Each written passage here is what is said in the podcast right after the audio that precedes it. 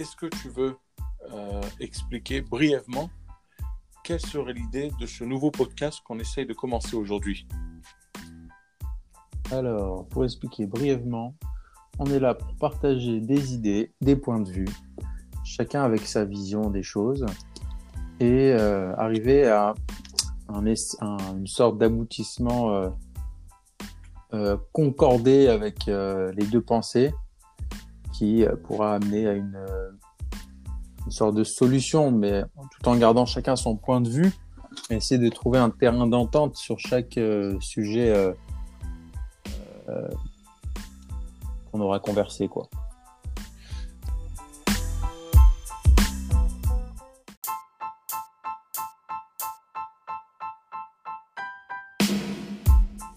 C'est ça. Parce que dans le fond, la chose la plus et sûrement aux yeux de beaucoup de gens, c'est la communication. Parce que on est combien 6 milliards d'habitants sur Terre?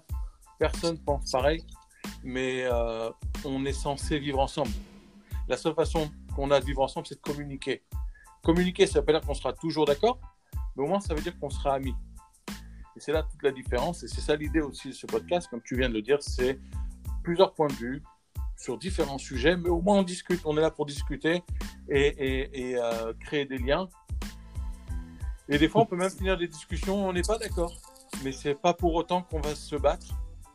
Et c'est ce qui manque un peu aujourd'hui, surtout avec les, euh, tensions un peu politiques, où il y a besoin d'opportunités de, de communiquer en fait entre les gens. Alors sur ça, on va démarrer notre premier sujet. C'est un gros sujet, la vérité, parce que c'est un sujet, euh, c'est un très gros sujet, très lourd, mais pourquoi pas hein, On y rentre direct.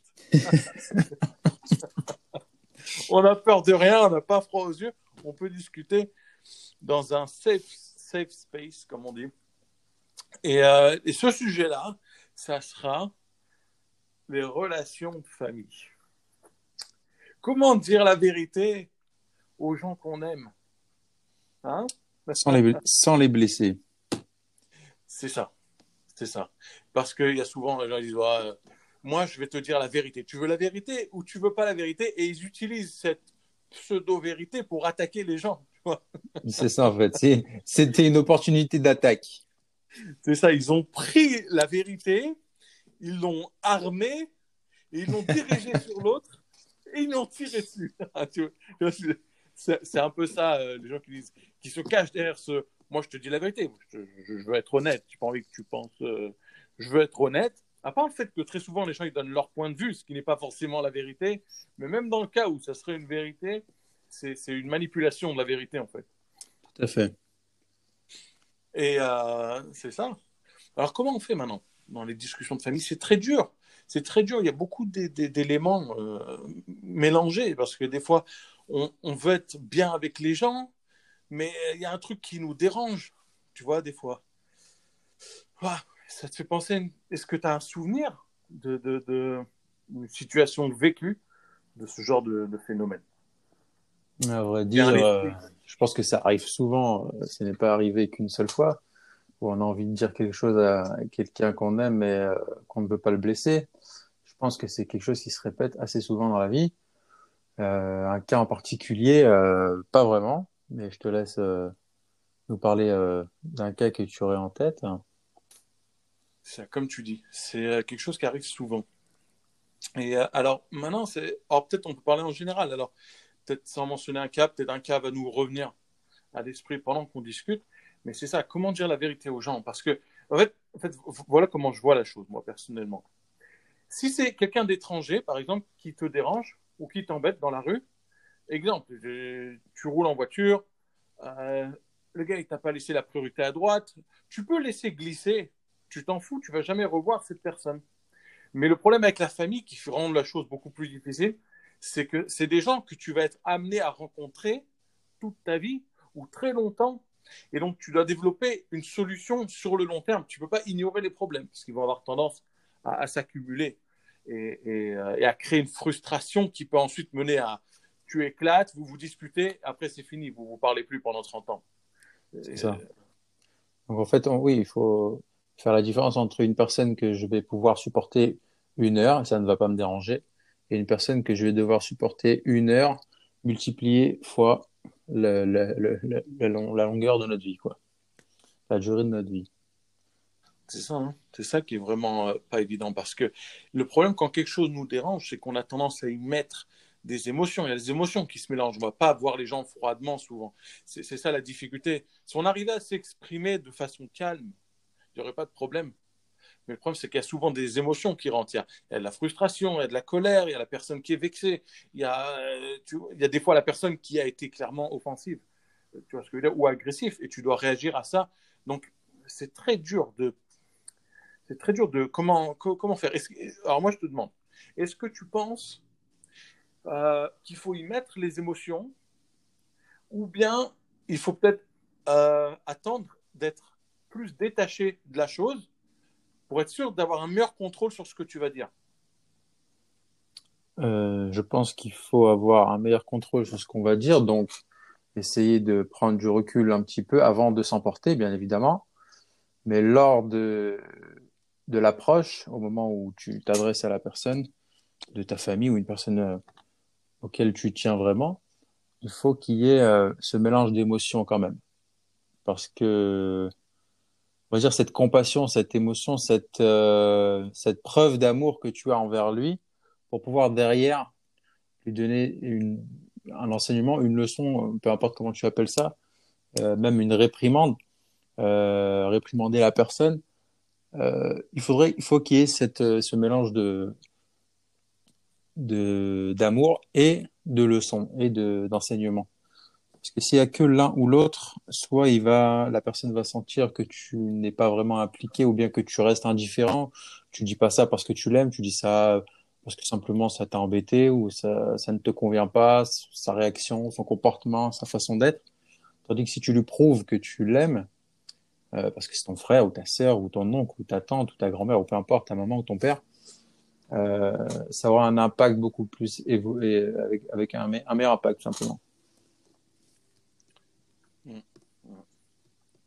C'est vrai.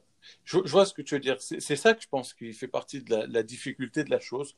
C'est parce qu'on veut mettre les bonnes émotions, mais pas les mauvaises. Alors on va trier, et c'est dur de trier les émotions.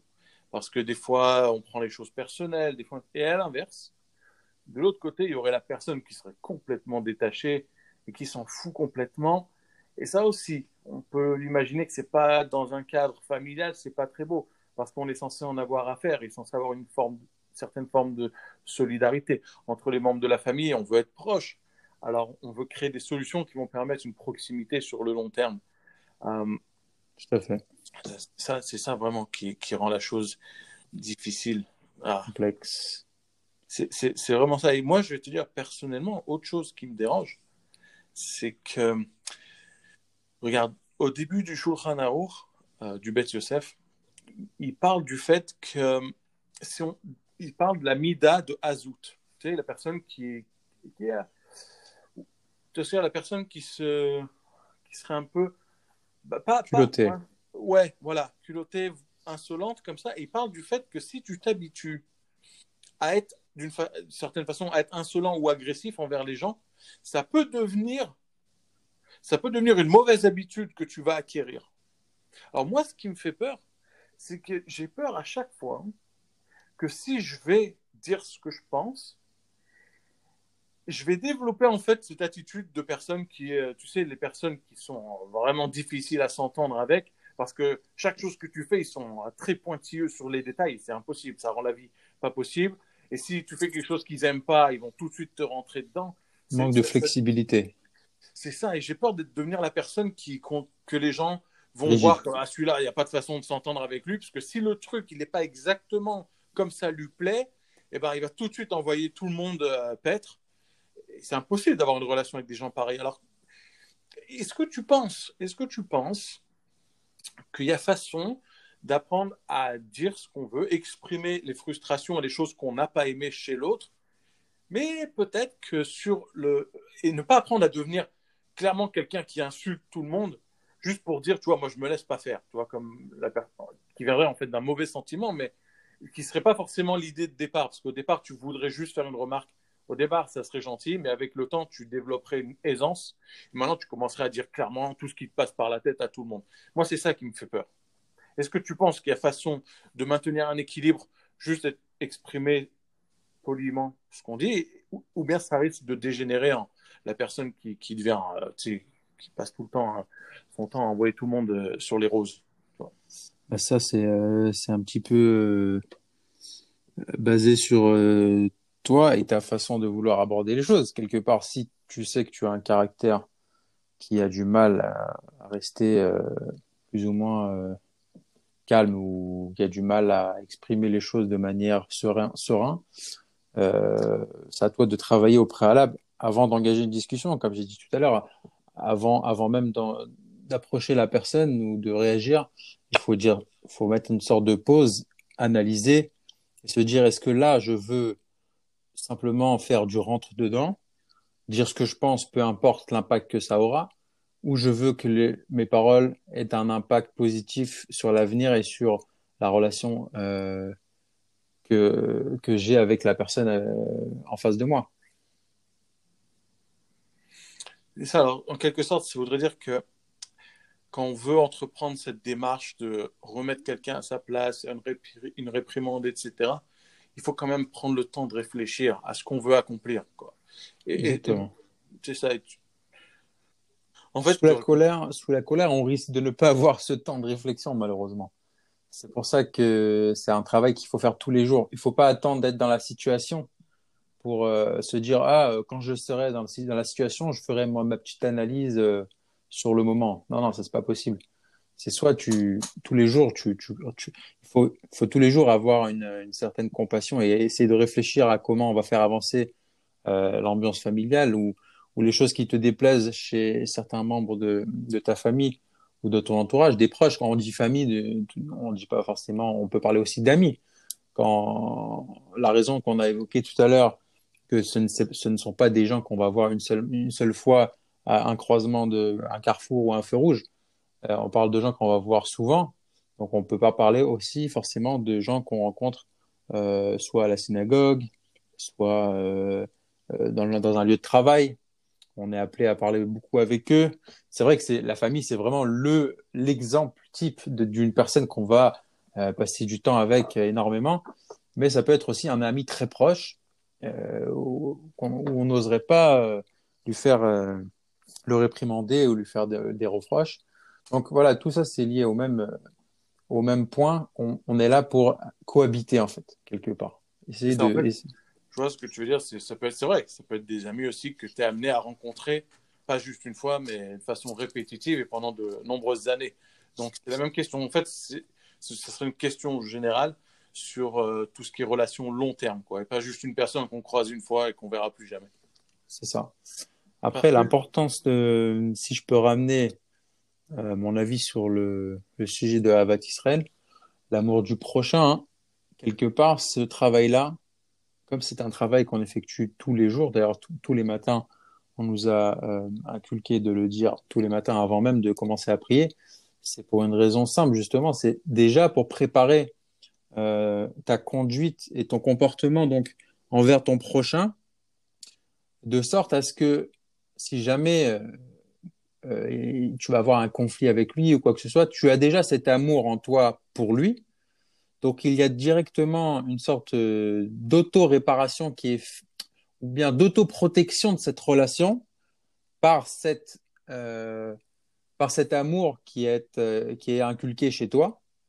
Donc quelque part, tu as déjà fait un bout du chemin et arrivé à un moment où tu risques d'être en conflit avec une, personne qui est proche de toi, vu que tu as déjà ce travail de Havat Israël, de cet amour du prochain, ça te permet déjà de prendre un recul de pas tout de suite t'emporter. Tu vas pas te comporter de la même manière avec quelqu'un que tu as jamais vu, que tu as jamais, euh, tu n'as jamais en fait créé un lien, une amour, quelque chose, de la compatie, enfin, peu importe comment tu appelles ça. Donc, il y aura une différence entre cette personne et avec une personne que tu aimes. Si jamais tu vas être en conflit avec une des deux personnes, la différence de réaction, elle, elle, elle va forcément être différente. Tu vas pas réagir de la même manière. Donc, euh, pense que c'est la solution au final. C'est basé sur la Havat Israël un petit peu, sur ce principe-là. Donc euh, après, une fois que tu as travaillé tous les jours, tu, tu as réfléchi sur euh, euh, la relation que tu as avec telle ou telle personne et de la manière dont tu l'aimes, arriver au moment où tu vas vouloir lui dire et le réprimander un jour ou l'autre, tu auras déjà fait ce travail, donc tu vas pas tout de suite t'emporter. Donc si c'est pour répondre un petit peu à ce que tu m'as demandé tout à l'heure, comment faire pour ne pas, pour pas glisser. voilà, pour ne pas glisser et t'emporter sur des paroles que tu n'aurais pas voulu dire il y a des paroles que tu as envie de dire, mais qui risquent d'avoir un impact néfaste sur la relation et de blesser euh, ton... Ça, en fait, ce, ce, ce, rappel quotidien de tous les jours, se rappeler euh, qu'on aime l'autre, en fait, ça peut être aussi un outil qui va justement, comme tu dis, qui va combattre ce glissement parce que tu, quand tu vas approcher la personne pour lui dire quelque chose, tu vas d'abord te rappeler et tu vas devoir consciemment avoir ça présent à l'esprit, que tu, ce que tu veux faire maintenant, c'est pour le bien de la relation. C'est pas un règlement de compte personnel. En fait, tu essayes de te refroidir à toi-même, te calmer, tu dis, regarde, est-ce que maintenant, ce que je veux dire, c'est motivé par une envie de vengeance ou bien c'est vraiment pour le bien de la relation sur le long terme? C'est ça. C'est ça, ce rappel quotidien que, dont tu parles avant la prière tous les matins. C'est ce rappel de dire rappelle-toi bien, on est ici pas pour éloigner les gens, mais pour les rapprocher. Donc, une fois que tu as bien ça conscient à l'esprit que tu que tu y penses bien, tu y penses dès le matin, première chose, tu dois te rappeler qu'on est tous dans le même bateau et on est là pour s'aimer et s'aider. À ce moment-là, tu vas essayer de faire des choses qui vont bénéficier à la relation et non pas euh, inversement la détruire.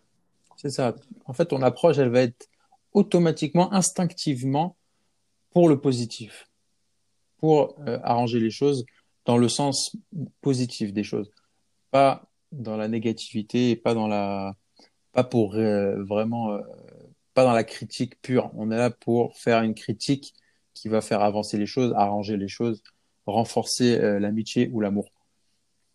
Alors, si je dois donner un exemple personnel, moi personnellement, j'ai développé cette technique qui marche pour moi, euh, qui s'est développé en fait par l'expérience, j'ai réalisé que par exemple si je dois envoyer un message à quelqu'un, alors j'ai souvent remarqué que je préfère communiquer dans ce genre de situation à l'écrit, par un message texte, WhatsApp, etc. Pourquoi? Parce que ça me laisse le temps de réfléchir et de relire ce que je vais dire avant que ça parte.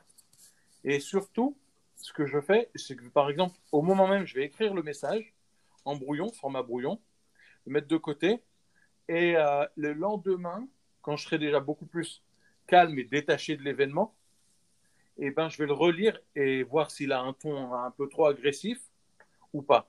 Et, j'ai toujours euh, tenu à cette règle personnellement depuis, ça doit faire dix ans à peu près. J'attends toujours le lendemain. Le lendemain, je relis le truc et là, je vois si c'est écrit d'une façon euh, bien ou une façon destructive plutôt. Tu vois. C'est ça. De toute façon, euh, c'est très bien. Hein,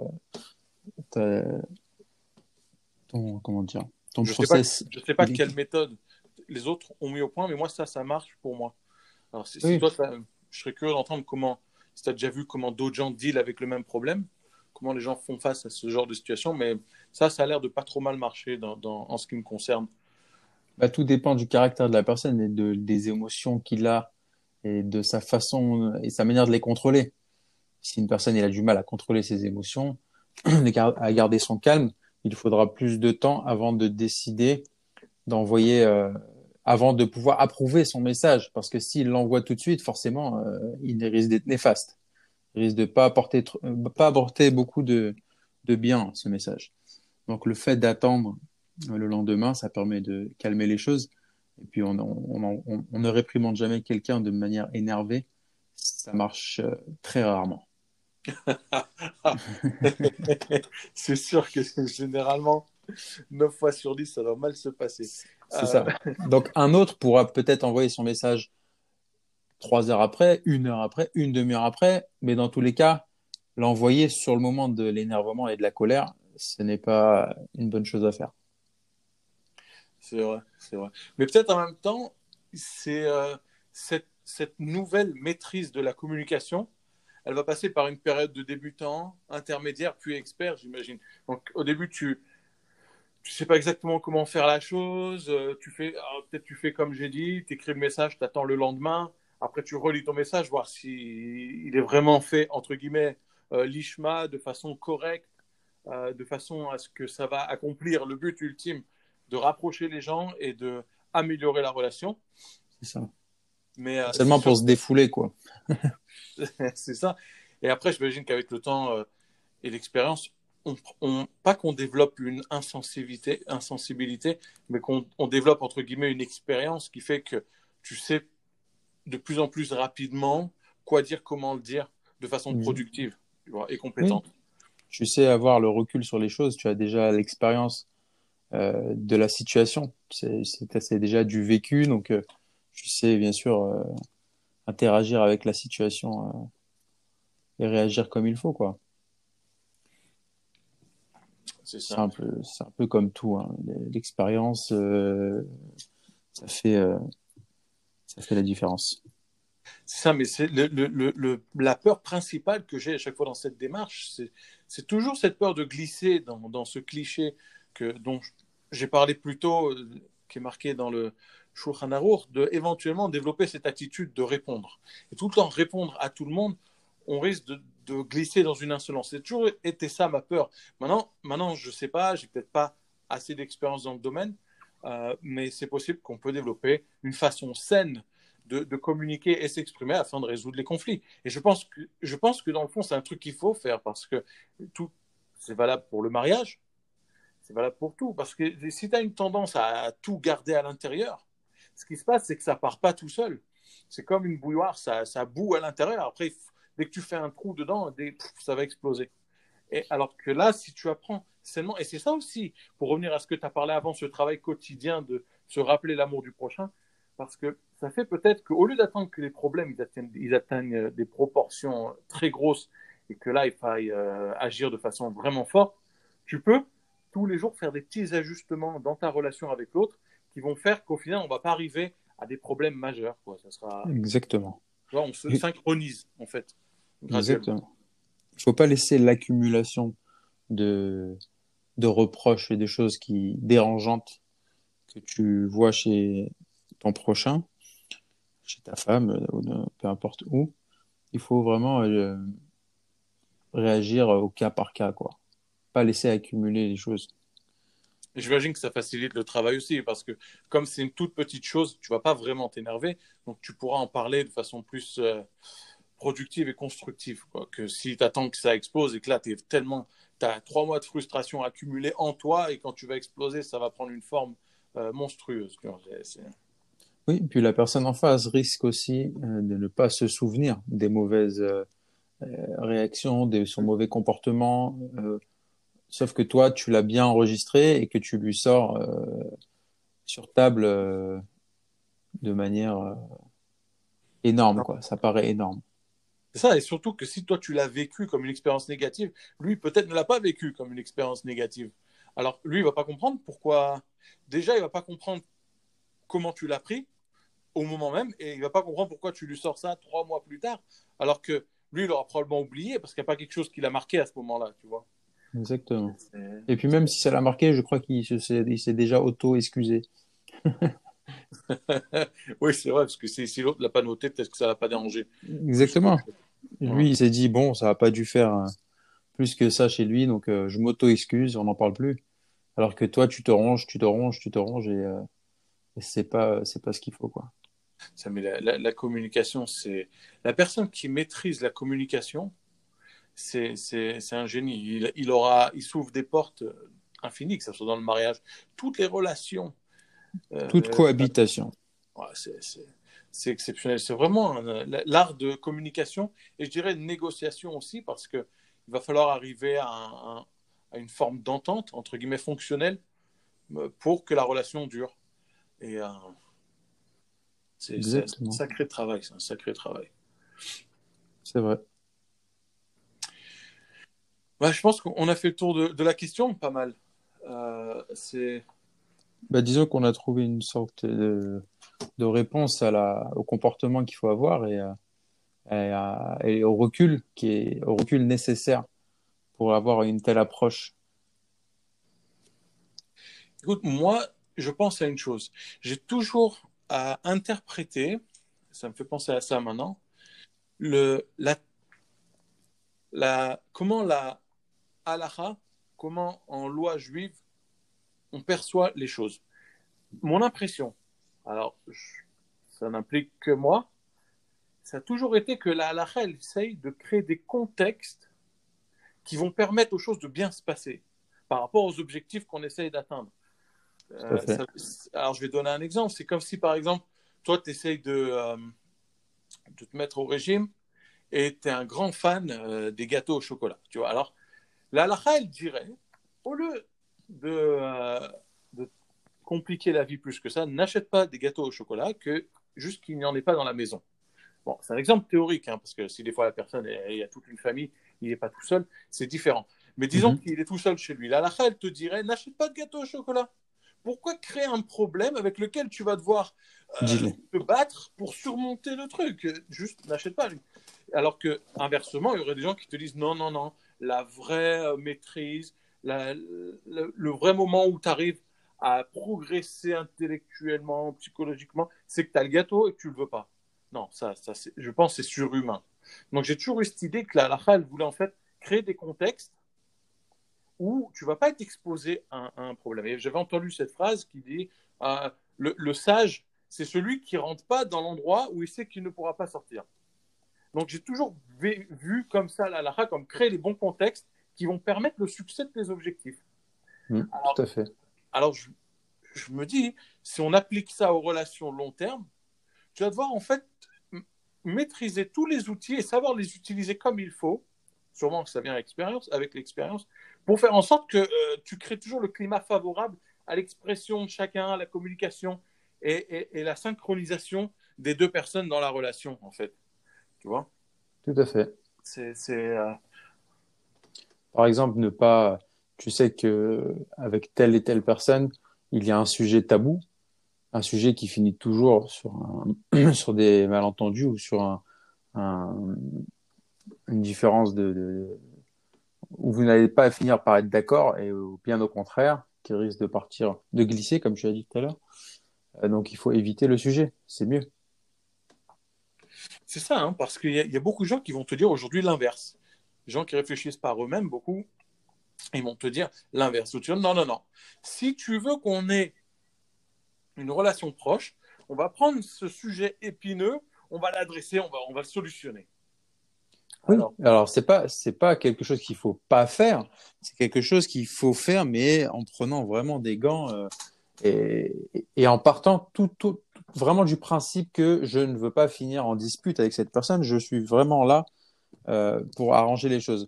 Mais il faut aussi que ce sujet-là, il ait un intérêt dans la relation, pas que ce soit un sujet qui n'aura aucun intérêt et aucune utilité dans cette relation. c'est vrai, c'est ça que je, suis en train de réfléchir. Je me disais peut-être, il y a des cas où ça, ça c'est lié à la relation, alors il faut vraiment. Oui, il faut, ah oui, il faut l'aborder. Il va falloir adresser le problème. Il y a d'autres trucs qui sont, euh, qui sont aucune importance. Tu peux penser ce que tu veux. On n'est pas obligé de régler tout. On n'est pas obligé en fait de, de, créer deux clones, des clones de nous-mêmes.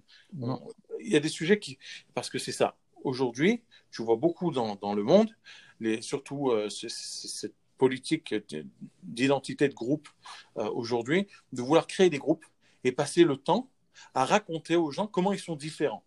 Alors ça, j'ai jamais compris. Tu veux être ami avec l'autre et tu parles toute la journée à parler de vos différences.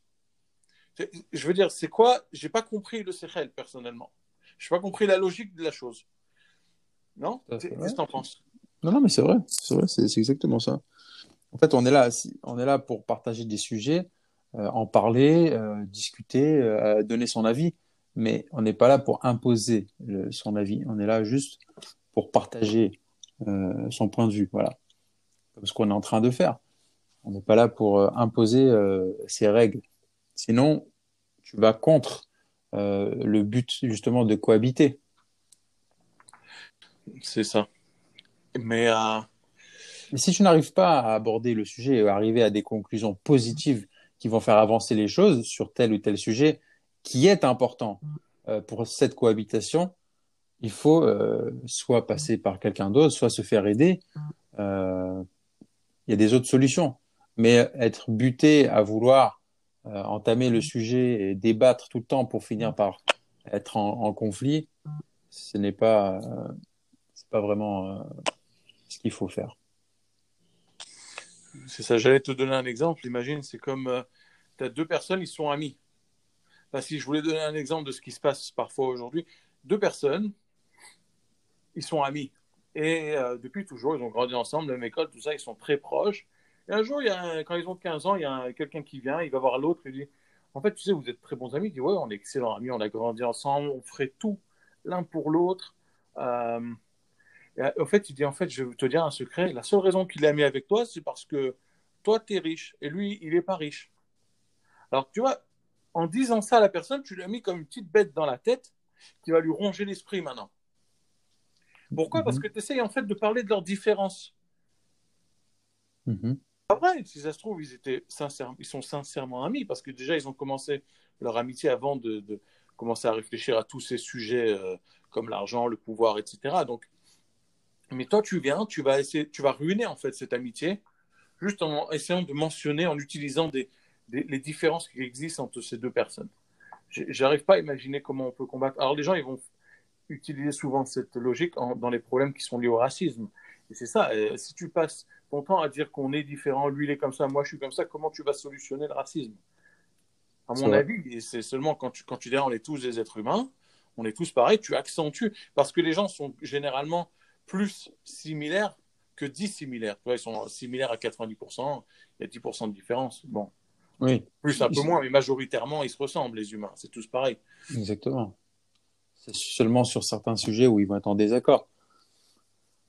Après, c'est souvent lié à la nature des gens, euh, des gens très émotifs et ils vont être, euh, euh, ils vont combattre, ils vont être pour que, par exemple, je sais pas, je vais inventer un sujet, mais quelqu'un qui va être très très émotif, qui a énormément de compassion pour les gens, il va dire c'est pas possible si un homme aime un homme, bah il peut, on devrait autoriser cet amour, on devrait, tu vois, c'est un peu lié à la mida des gens, à la, à la, à, à leur, euh, leur façon de, de ressentir les choses.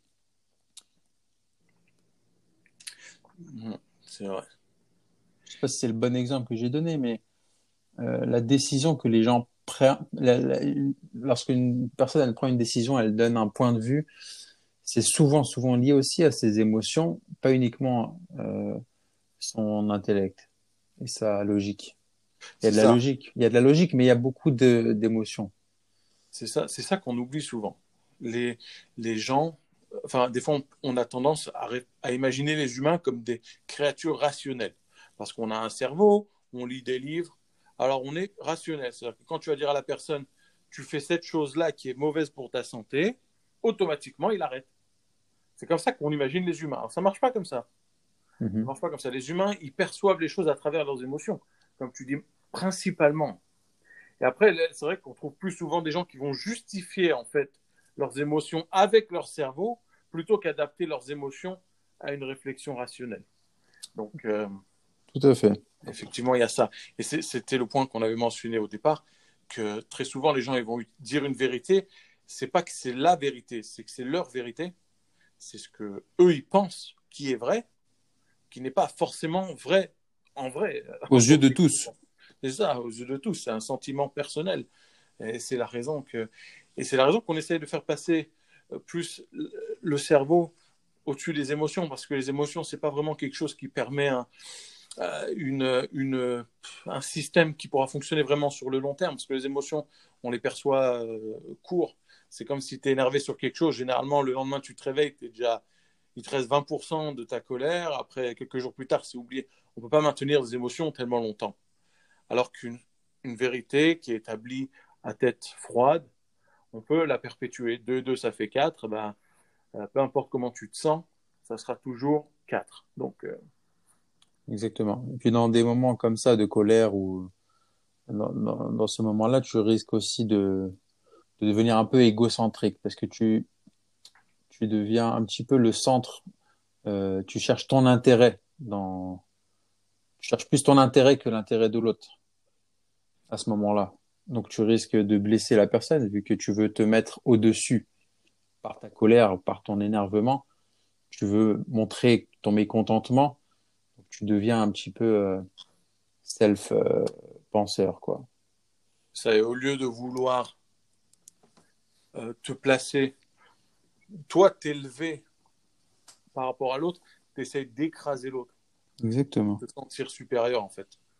Parce que si tu voudrais vraiment élever la discussion et, et tu, tu, serais calme, tu serais composé, tu, tu calmerais la personne en face de toi, tu écoutes, calme-toi, on va discuter, on va s'arranger. Je suis autant intéressé que toi à faire marcher cette relation.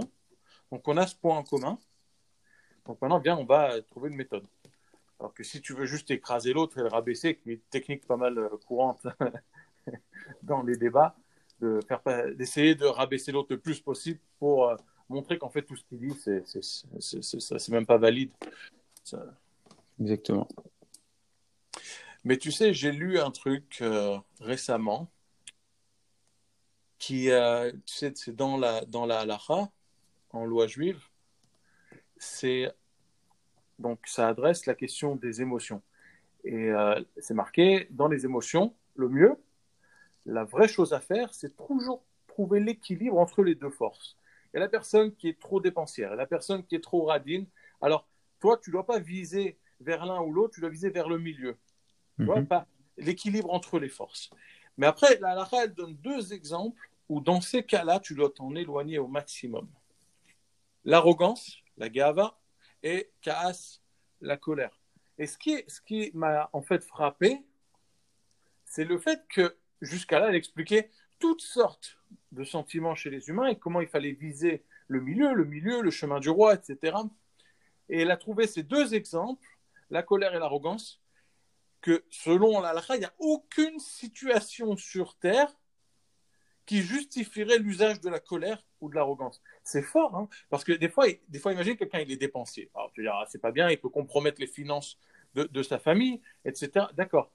Mais s'il déborde un petit peu, par exemple, des fois, ça peut avoir aussi des effets positifs, malgré lui, tu vois. C'était peut-être pas, peut-être inconscient, involontaire, mais des fois, il a, je sais pas, imagine, euh, on, dit par exemple, il fallait, il avait prévu de donner tant à la charité, il a donné un peu plus, bah c'est pas grave, il a aidé des gens au final, même si c'était pas euh, consciemment euh, dans son esprit, mais il y a eu un effet positif qui est sorti de ça. Donc, donc entre guillemets, être dépensé, c'est pas trop bien dans l'absolu, mais il y a des cas où ça peut être positif. Bien sûr. Alors que, alors que la arrogance et la colère, la, la elle a déterminé qu'il n'y a aucune situation où un truc positif va sortir de ça. Exactement. C'est bien la raison pour laquelle il faut vraiment, vraiment ne pas engager euh, des reproches à ce moment-là ou une discussion. Mais c'est puissant, c'est puissant parce que généralement, chaque chose sur Terre, elle a une situation, un contexte où tu peux sortir quelque chose de positif. Mais là, il n'y a rien. Il n'y a aucune situation où tu vas t'énerver, ça va être bien. C'est que la Torah, elle a vraiment analysé, les, les, les rabbinim ont vraiment analysé ce, ces points, ces traits de caractère et ils ont vu qu'ils n'avaient vraiment pas de côté positif. Euh. Mais d'un côté, ça, Dafka, ça, précisément, ça rend le travail plus simple. Moi, quand j'ai vu ça, ça m'a calmé en fait. Je me suis dit, bah, c'est très simple. Au lieu de s'amuser à réfléchir quand est-ce qu'il faut s'énerver, quand est-ce qu'il ne faut pas s'énerver, bah, tu dis, voilà, chaque fois que je vais m'énerver, bah, c'est pas une bonne chose. Et, d'un côté, c'est plus facile parce que c'est plus facile de supprimer, d'aller à 0 ou à 100% que d'essayer de maintenir un équilibre à 50%. C'est ou tout ou rien, c'est une mentalité beaucoup plus facile. Donc, d'un côté, j'ai trouvé que c'était un peu libérateur comme, pensée, parce qu'au moins, tu n'as plus à y réfléchir. Dès que tu sens que tu es énervé, il faut que tu te calmes. c'est ça, oui, c'est ça. Il n'y a pas de solution, il n'y a pas de manière de, de d'apprivoiser. Ouais, on peut pas l'apprivoiser cette colère. S'il y a une colère, il faut la calmer, c'est tout. C'est dingue, c'est dingue. Et puisqu'on a mentionné ça, un truc qui m'a toujours euh, travaillé l'esprit, c'est quoi la nuance entre la confiance en soi et l'arrogance? C'est-à-dire comment tu sais, parce qu'il y a des gens, des fois, tu vois, ils sont à l'aise dans ce qu'ils font, tout ça, en fait, c'est la, confiance qu'il a en lui, tu vois. Bon. Et après, comment tu peux distinguer ça de, l'arrogance? Et je trouve que les gens ont du mal à distinguer l'un de l'autre parce que euh, très souvent, il dit à celui-là, il est arrogant. En fait, il n'est pas arrogant. Il il, a juste euh, confiance. Peut-être qu'il a l'expérience dans un certain domaine, donc il est juste à l'aise dans ce domaine.